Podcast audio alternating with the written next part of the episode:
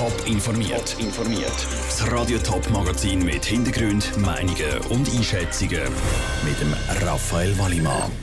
Wieso sich der Schaffhauser Kantonsrat am Nachmittag freigegeben hat und welche Auswirkungen die Personenfreizügigkeit auf die Schweiz hat, das sind Themen im Top informiert. Der Schaffhauser Kantonsrat hat etwas gemacht, was heute viele wahrscheinlich auch gerne gemacht hätten. Er hat sich am Nachmittag freigegeben. Erstens, weil keine dringenden Themen auf der Traktandenliste gestanden sind. Zweitens, weil einige Kollegen nicht im Rat sind. Und drittens, der Kantonsrat Saal Schaffhausen ist einfach ein unglaublich heißes Pflaster. Das heißt, nicht politisch, aber vor allem natürlich klimatisch. Und es ist sehr, sehr heiß in dem Kantonsrat. Es ist wirklich sehr unangenehm, dort drinnen zu sitzen bei diesen heißen Temperaturen. So der Beat Hedinger von der FDP, der den Vorschlag gemacht hat, frei zu machen. Auch heiß ist es in den Schulzimmern. Die Schüler bekommen aber nicht frei.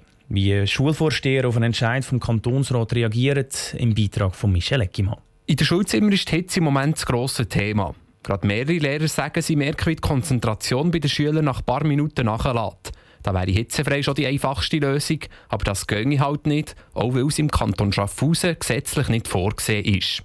Die Schaffhauser Stadtschulrätin Angela Penkhoff versteht den Entscheid der Kantonsräte.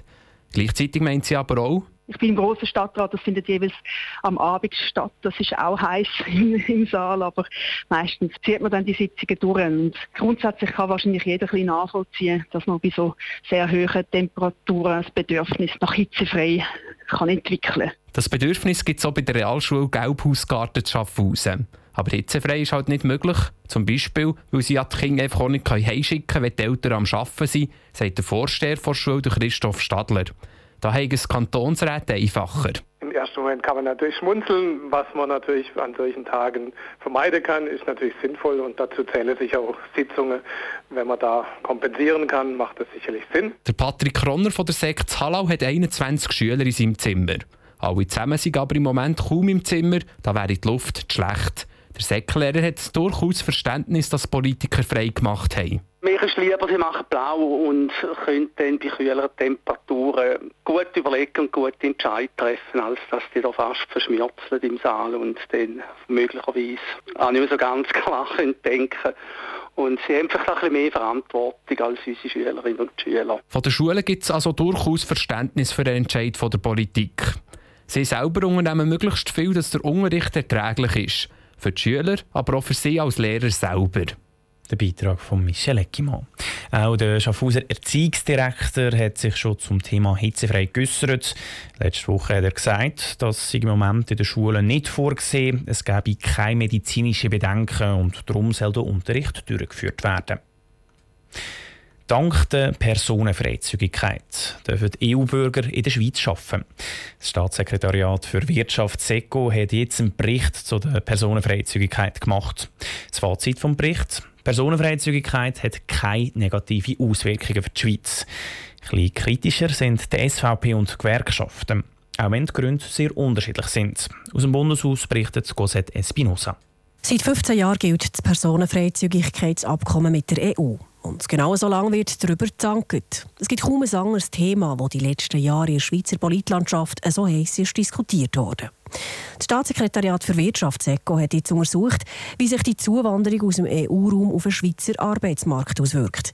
Der Boris Zürcher vom SECO zieht eine positive Bilanz. Die Zuwanderung tut fast ideal die einheimische Erwerbsbevölkerung ergänzen. Es kommt nicht zu systematischer Verdrängung und es kommt nicht zu systematischen Lohnunterbietungen. Ins gleiche Horn blasen die Vertreter der Wirtschaft. Der Roland Müller, der Direktor vom Schweizerischen Arbeitsgeberverband, sagt, dass die Zuwanderung für die Wirtschaft notwendig ist, damit wir überhaupt Fachkräftemangel ausgleichen können. Fehlen tun die Leute nämlich sowohl im Bereich der Pflege wie auch im Bereich der Gastronomie, im Bauwesen und anderen Orts. Tönt also alles super und nach einer Win-Win-Situation für alle.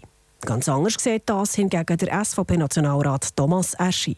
Die Zuwanderung aus der EU hat sehr wohl große Auswirkungen auf die Wohnbautätigkeit. Über 600.000 Wohnungen sind gebaut worden. Auf die Anzahl Autos auf der Straße. Über 500.000 neue Autos sind zugelassen worden auf der Straße. Und wegen all dem hat die SVP vor einem Jahr die Begrenzungsinitiative eingereicht. Die will das Personenfreizügigkeitsabkommen mit der EU ganz stoppen. Gegen die Initiative und damit für die Personenfreizügigkeit in Ring steigen, werden die Gewerkschaften. Und das ist nicht selbstverständlich. Schon immer beobachtet auch sie die Zuwanderung aus dem EU-Raum eher skeptisch. Ihre Befürchtung, die Schweizer Löhne könnten unter Druck geraten. Der Chefökonom vom Schweizerischen Gewerkschaftsbund, der Daniel Lampard, sagt, grundsätzlich sind die Löhne der Schweizer Bützer gut geschützt. Aber gleichzeitig ist es schlimm, wenn ausländische Firmen reinkommen. Dort muss man konsequent schauen, dass die Schweizer Löhne zahlen. Das heisst, konsequent die Flankierenden durchsetzen. Und wenn man das nicht macht, dann sieht man Lohndruck. Für die Gewerkschaften sind die Lohnschutzmaßnahmen zentral. Ohne Lohnschutz auch keine Personenfreizügigkeit. Sie fordern darum, dass sie auch in Zukunft beibehalten und wenn möglich ausgebaut werden. Bei den Verhandlungen zum Rahmenabkommen, das die Schweiz im Moment mit der EU führt, stehen aber genau diese Lohnschutzmaßnahmen zur Diskussion. Ob in diesem Fall die Gewerkschaften immer noch gegen die Begrenzungsinitiative von SVP in Ring würden steigen, ist fraglich. Top informiert, auch als Podcast. Mehr Informationen gibt es auf toponline.ch.